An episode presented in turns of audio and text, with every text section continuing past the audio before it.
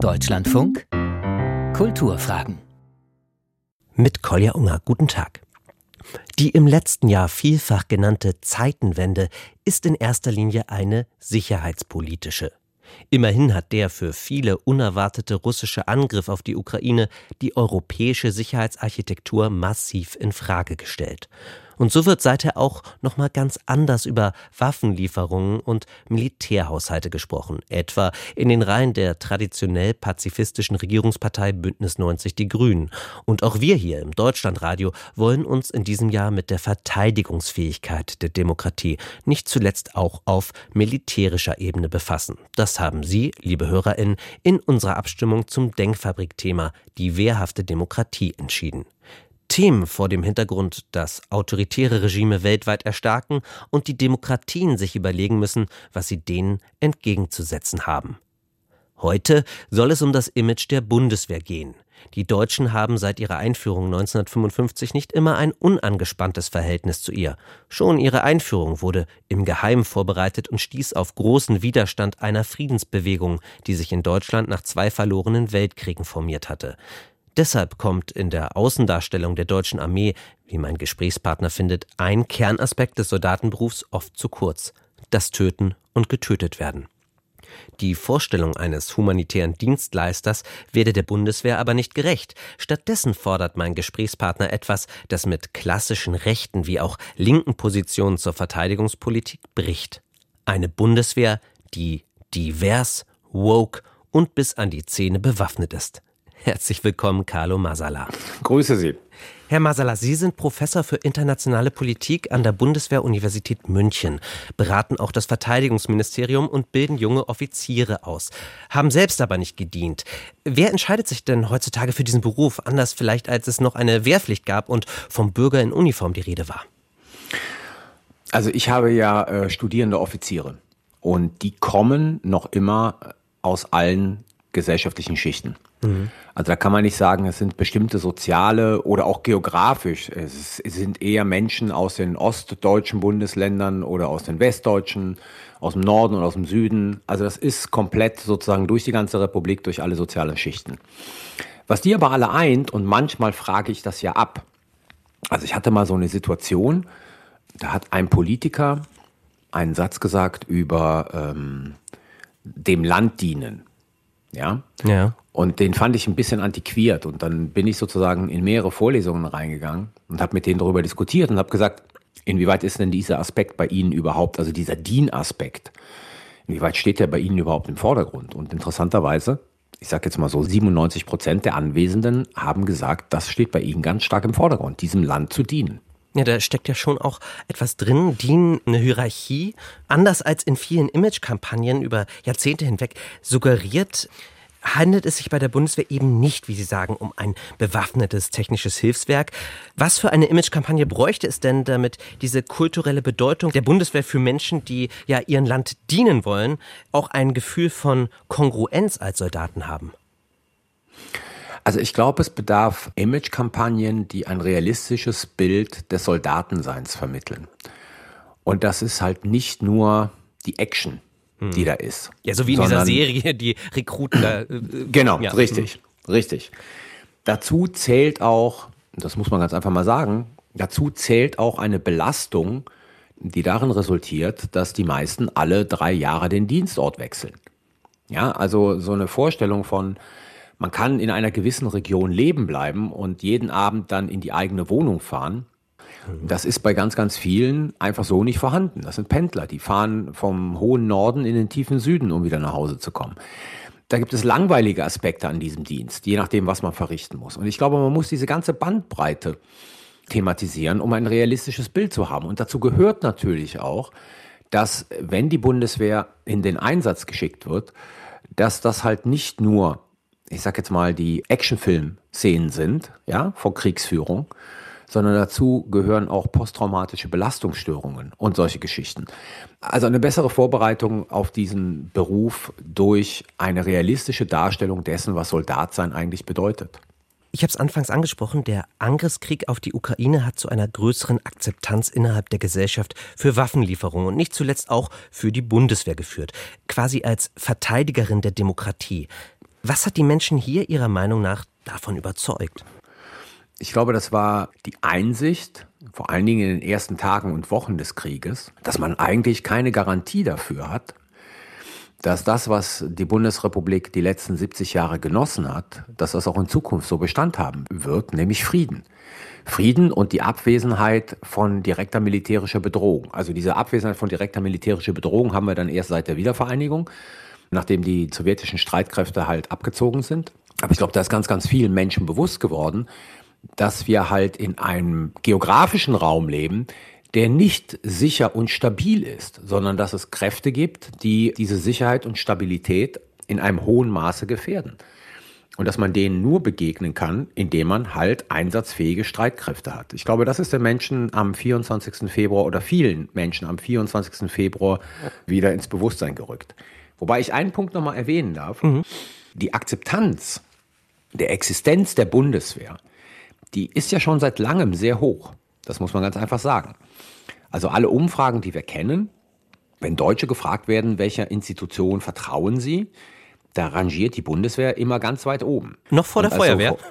Äh, das weiß ich nicht, aber ja, sie ist sozusagen immer auf Platz zwei bis fünf. Mhm. Ne? Also ich glaube, Platz eins ist immer das Bundesverfassungsgericht. Das ist irgendwie so gesetzt, aber die Bundeswehr rangiert in allen Umfragen sehr, sehr weit oben. Aber dieses gute Image der Bundeswehr resultierte natürlich auch daraus, dass die Bundeswehr sehr oft in den letzten Jahren im Inneren eingesetzt war zur Amtshilfe bei Katastrophenschutz oder wir kennen es ja auch über die Corona-Pandemie, ne? Bundeswehrsoldatinnen in Gesundheitsämtern und so weiter und so fort. Und dass der kämpfende Aspekt da eher in Vergessenheit geraten ist. Und der ist jetzt wieder zurück. Und ich glaube, dieser kämpfende Aspekt findet jetzt mehr Akzeptanz. Nicht die Institution als solche, sondern sozusagen der Teil der Aufgaben, für die sie eigentlich originär da ist. Und denken Sie, dass die Akzeptanz auch bleiben wird? Also bei einer Verteidigungspolitik, die wirklich diesen Namen verdient, weg von, bislang hatten wir Auslandseinsätze in Mali, wo die Bundeswehr eher als Ausbilderin diente, hin zu einer Landes- und Bündnisverteidigung, wie es ja auch gefordert wird. Also ich glaube, diese Akzeptanz wird bleiben und es wird ganz entscheidend sein für das Ansehen der Bundeswehr in der Bevölkerung, ob es der Politik jetzt über die nächsten Jahre gelingen wird, zum einen dieses Sondervermögen, also diese 100 Milliarden Euro, die Olaf Scholz am 27. Februar in seiner Rede im Deutschen Bundestag versprochen hat und die dann letzten Endes irgendwann mal im Juni oder sowas eingestellt wurden. Ob es der Politik gelingen wird, dieses Geld vernünftig auszugeben, so dass es wirklich merkliche, nachhaltige Effekte für die Bundeswehr hat. Oder ob wir halt mit einer Bundeswehr konfrontiert werden in den nächsten Jahren, wo die Probleme mehr in den Vordergrund stehen werden als die Entwicklung hin zu einer äh, einsatzfähigen Armee. Davon wird es ganz entscheidend abhängen, wie äh, auf die Bundeswehr geguckt wird. Ich glaube, keiner in Deutschland findet eine Bundeswehr gut, die ihre Aufgaben nicht erfüllen kann. Die Politik hat jetzt eine Riesenchance, äh, das zu realisieren. Und die muss sie nutzen und dann wird das Ansehen der Bundeswehr auch weiterhin hoch bleiben. Wir haben es immer wieder gesehen. Das Verteidigungsministerium ist der Schleudersitz in der Bundesregierung. Glauben Sie, dass der neue Verteidigungsminister Boris Pistorius da eine Chance hat, dieser Verantwortung gerecht zu werden? Also zunächst einmal bin ich jemand, der immer wieder argumentieren würde. Eine Person an der Spitze ist kein Garant dafür, dass sich da fundamental was verändert. Sondern diese Person an der Spitze braucht ein wirklich gutes Team um sich herum, das die Aufgaben, die, die anstehen, anpackt und umsetzt. Aber wenn ich mir den neuen Minister anschaue und seine Geschichte, seine politische Geschichte, dann glaube ich, bringt er viele Fähigkeiten mit, die es braucht, um dieses Ministerium zu führen. Also er war als Innenminister sehr durchsetzungsfähig in Niedersachsen. Er hat während der Flüchtlingskrise hat er eine sehr gute Figur gemacht, also hat sich sozusagen als ein guter Krisenmanager erwiesen er scheint, das muss er jetzt in den nächsten Wochen und Monaten unter Beweis stellen, er scheint ein großes Interesse an den Menschen in der Bundeswehr zu haben. Das finde ich äh, für einen Verteidigungsminister oder eine Verteidigungsministerin immer sehr wichtig. Er spricht Englisch, Französisch und wohl auch ein bisschen Russisch. Also das heißt, auf dem internationalen Parkett wird er sich anders bewegen als Minister, die kein Englisch sprechen. Also er bringt alle Voraussetzungen mit, um es zum Erfolg zu bringen. Aber wie gesagt, eine Person alleine wird dafür nicht ausreichen. Er braucht gute und starke Leute um sich herum. Gehen wir jetzt noch mal ein paar Jahrzehnte zurück. Die Überführung der ostdeutschen NVA in die westdeutsche Bundeswehr glich eher, wie so vieles in der Zeit, einer Abwicklung der ersteren. Wie hätte denn eine militärische Wiedervereinigung aus Ihrer Sicht besser gelingen können? Wir waren ja mit zwei Problemen konfrontiert. Also das eine ist sozusagen die NVA in die Bundeswehr zu überführen und dann aber gleichzeitig, und ich glaube, bei der Überführung der NVA in die Bundeswehr war die Mannstärke der Bundeswehr irgendwas bei 600.000 und noch was. Aber dann gleichzeitig, wie im 2 plus 4 Vertrag äh, vereinbart, die Bundeswehr auf 350.000 zu reduzieren. Und deswegen hat es, glaube ich, keinen besseren Weg gegeben als den, den wir gefunden hatten. Man kann jetzt natürlich darüber streiten, ob die Entlassung, und ich glaube, das war damals der Beschluss, ob die Entlassung sämtlicher Offiziere notwendig gewesen wäre, ob man da nicht stärker auf Einzelfallprüfung hätte rekurrieren müssen. Aber letzten Endes glaube ich, und das sehe ich ja in der tagtäglichen Praxis, also zumindestens was äh, den Anteil von jungen Männern und jungen Frauen, die aus den ostdeutschen Bundesländern kommen, in der Bundeswehr anbetrifft, da ist eigentlich die Bundeswehr äh, die Institution, die die Wiedervereinigung im Sinne von Ost und West zusammenzubringen, am besten vollzogen hat von allen anderen Institutionen. Woran machen Sie das fest? Wie hat sich die Bundeswehr in den 90ern als eine gesamtdeutsche Armee gefunden? Naja, sie hat sich gefunden halt, so wie man sich am besten findet, halt über Dienstränge, die sozusagen Herkunft nivellieren, über gemeinsame Lehrgänge, Übungen, Manöver, wo man hingeschickt worden ist. Und die Tatsache, dass halt es wirklich keinen Unterschied in der Karrierefindung auch gemacht hat, ob man in der ehemaligen DDR geboren wurde oder halt in der ehemaligen Bundesrepublik Deutschland. Also Sie sehen in den Offiziersrängen bei den Oberstleutnanten, äh, auch in den Mannschaften ganz, ganz viele, deren Ursprünge in der ehemaligen DDR sind und die in der Bundeswehr halt ihre Karriere machen. In, in dem Sinne ist die Bundeswehr eine große Integrationsmaschine. Das sind aber alle Armeen. Ne? Also mhm. Armeen sind in der Regel immer für Staaten große Integrationsmaschinen gewesen, um so regionale Differenzen oder ethnische Differenzen zu überwinden. Ja, wie genau das passiert, darauf gehen wir noch weiter ein. Ich wollte nur noch mal, nach der Jahrtausendwende ist dann nämlich ja auch noch einiges in der Politik passiert, auf die verschiedenen Reform- und Transformationsprojekte der Bundesregierung eingehen. Wir haben angefangen von der Öffnung der Armee für Frauen 2001 über die Aussetzung der Wehrpflicht für Männer 2011 hin zu einer Armee der Vielfalt, wie es nun auf der Webseite des Bundesverteidigungsministeriums heißt, äh, einige ja, Öffnungen, repräsentativere Abbildung der Bevölkerung in der Bundeswehr. Wo beißen sich denn solche Reformen Armee der Vielfalt mit der teils doch auch, ich würde mal sagen, sehr archaischen Traditionen und Ritualen von Fackeln, Märschen und Idealbildern von Kämpfenden, die der Bundeswehr ja auch zu eigen sind? Ja, das ist in der Tat richtig. Und da gibt es natürlich ein gewisses Spannungsverhältnis, das ähm, möglicherweise über die Zeit abgebaut werden muss. Also ich glaube, die Rituale sind egal mit Blick auf die Vielfalt, weil Streitkräfte leben von Ritualen. Streitkräfte leben von Traditionen und Ritualen. Das sind so Fix- und Bezugspunkte. Äh, also die, die müssen auch nicht überarbeitet werden. Genau. Weil die entspringen zumindest nicht, ich sag jetzt mal so einem wie man ja argumentieren könnte in der Bundesrepublik Deutschland, aus einem christlichen Verständnis geprägten äh, Ideal. Ja, das sind militärische Traditionen, die finden Sie in ähnlicher Art in jeder anderen Armee der Welt auch. Der Punkt ist natürlich folgender und darum geht es, durch die Öffnung der Streitkräfte, insbesondere für Frauen, ist dieses klassische, ich sag jetzt mal, männliche Kriegerbild nicht mehr aktuell. Das muss man ganz einfach sagen. Es ist aus vielerlei Gründen nicht aktuell, weil ich glaube sozusagen, das männliche Kriegerbild ist nicht der gute Soldat. Das ist einfach ein Mythos des guten Soldaten, weil das männliche Kriegerbild äh, hat wenig mit Reflexion zu tun, wenig mit guter Führung zu tun.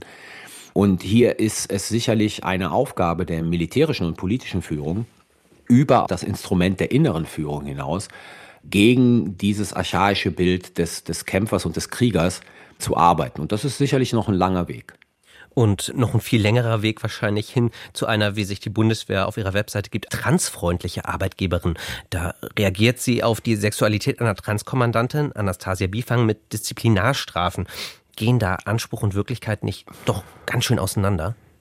Ja, Anspruch und Wirklichkeit gehen äh, sehr weit auseinander, vor allen Dingen in dieser Frage. Und gerade in, in dem Fall Bifang ist das Zynische an diesem äh, Fall Anastasia Bifang, dass, dass sie ja gerne von der politischen Führung eine Zeit lang als so eine Art Rollenmodell benutzt wurde. Ja, ja quasi als also Aushängeschild, wie vielfältig genau, die Bundeswehr ist. Genau, sie ist ja be bewusst sozusagen in den Vordergrund geschoben worden und sie hat die Erlaubnis bekommen äh, für Dokumentarfilme und so weiter und so fort. Und als sich das dann da geändert hat, als sozusagen die politische Unterstützung für diese Öffnung der Bundeswehr, für diese transfreundliche Bundeswehr nicht mehr da war, dann kamen halt die ja, ich würde ja mal durchaus so sagen, die reaktionären Kräfte kamen wieder um die Ecke. Und das Resultat sehen wir, die Disziplinarstrafe gegen Frau Biefang.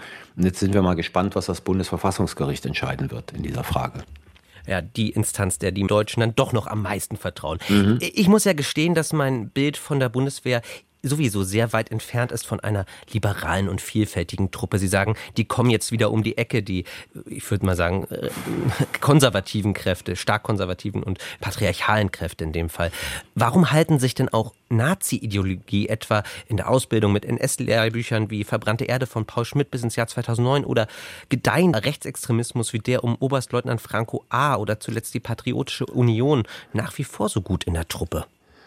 Also, das hat was mit diesem Bild des Kriegers zu tun. Das hat aber auch was, wenn Sie genauer hingucken, wo diese rechtsextremistischen Verdachtsfälle auftreten. Das ist ähm, unter anderem bei Verbänden, die eine Traditionspflege haben, in der der Zweite Weltkrieg auch noch eine große Rolle spielt. Ja?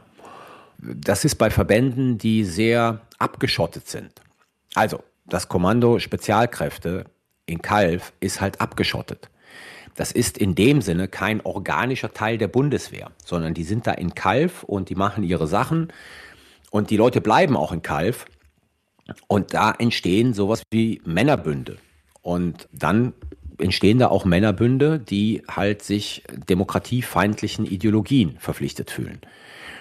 Und das ist ein ganz, ganz großes Problem, wie man das sozusagen systematisch aufknackt. Also die Bundeswehr, das muss man einfach sagen, ist seit Jahren sehr, sehr bemüht, diesen Verdachtsfällen nachzugehen, disziplinarisch zu ahnden, bis hin zur Entlassung aus den Streitkräften. Aber wir haben auch drei oder vier Fälle gesehen, wo ein Bundesarbeitsgericht die Entlassung verhindert hat, weil aus der Perspektive sozusagen des Gerichts nicht genügend Anhaltspunkte vorlagen, um die entsprechende Person aus der Truppe zu entfernen. Also nicht immer ist, äh, wenn jemand nicht aus der Truppe entfernt wird, die Schuld beim Verteidigungsministerium oder bei der Bundeswehr zu suchen, sondern halt aufgrund der Tatsache, dass Gerichte entschieden haben, dass eine Entlassung nicht möglich ist. Aber ich glaube, und das, das ist sozusagen ein Punkt, den man sich immer wieder vergegenwärtigen muss, wenn wir uns ansehen, was in den Berichten über, über Verdachtsfälle in der Bundeswehr drinsteht, und zwar die ganze Reihe von Verdachtsfällen, ne? also vom, vom Anfangsverdacht der sich dann nicht erhärten lässt, bis hin zu denen, die wirklich sozusagen sich rechtsextremer oder nationalsozialistischer Ideologien äh, verbunden fühlen. Ähm, dann glaube ich, gab es 2022 840 laufende Verdachtsfälle. Das ist bei einer 180.000 Mann Truppe ist das wenig. Jeder Fall ist einer zu viel, aber wenn Sie das vergleichen mit der Anzahl von Verdachtsfällen, in der Gesellschaft der Bundesrepublik Deutschland, dann sehen Sie, dass die Bundeswehr doch einigermaßen gefeit ist davor, dass zu viele, die Nazis sind oder Rechtsextreme oder Rechtsradikale sind, hier in diese Truppe reinkommen. Ja, also mir geht es eigentlich mehr darum, auch, dass man bei der Bundeswehr, wie jetzt auch bei der Patriotischen Union gesehen, Zugang zu Waffen hat. Natürlich, das ist ja das Problem. Also ich meine, für mich ist Nazi Nazi, aber natürlich ein Nazi, der ausgebildet wird in der Bundeswehr, ist ein noch größeres Problem als der Nazi, der irgendwo da draußen rumläuft. Klar. Das ist ein Problem und deswegen muss man da wachsam sein. Also da darf man keine Sekunde sozusagen Aufmerksamkeit äh, schleifen lassen. Da bedarf es sozusagen einer, einer Stärkung des militärischen Abschirmdienstes. Es sind ja im Zuge des KSK-Skandals dann auch nochmal gesonderte Sicherheitsüberprüfungen für Kommandosoldaten eingeführt worden. Also es gibt ja normalerweise diese sogenannte Ü2-Überprüfung und die Ü3-Überprüfung. KSK hat jetzt nochmal eine gesonderte, noch härtere Sicherheitsüberprüfung. Also man versucht dagegen zu steuern. Aber ganz, ganz wichtig ist halt, dass in der Truppe gemeldet wird und dass das nicht als Denunziantentum angesehen wird. Und das ist natürlich ein ganz großes Problem. Also die, dieser Ehrenkodex, den man hat in der Truppe, kann durchaus ein Hindernis sein, solche Verdachtsfälle zu melden. Ein Vorschlag, den Sie gemacht haben in Richtung Vielfalt, war, gezielt in Deutschland geborene Menschen ohne deutsche Staatsangehörigkeit zu rekrutieren und ihnen im Gegenzug für eine mehrjährige Verpflichtung den deutschen Pass in Aussicht zu stellen. Sie mhm. sind selbst Gastarbeiterkind? Mhm. Meinen Sie, das reicht wirklich, um gegen rassistische Vorurteile in der Bundeswehr vorzugehen? Gerade wenn wir auch, wie eben gehört, ähm, ja, da Männerbünde haben, die doch sehr stark auch manchmal sind und äh, nicht so organisch sind. Ähm, wenn sich einfach mehr potenziell von Rassismus betroffene Menschen dort verpflichten lassen?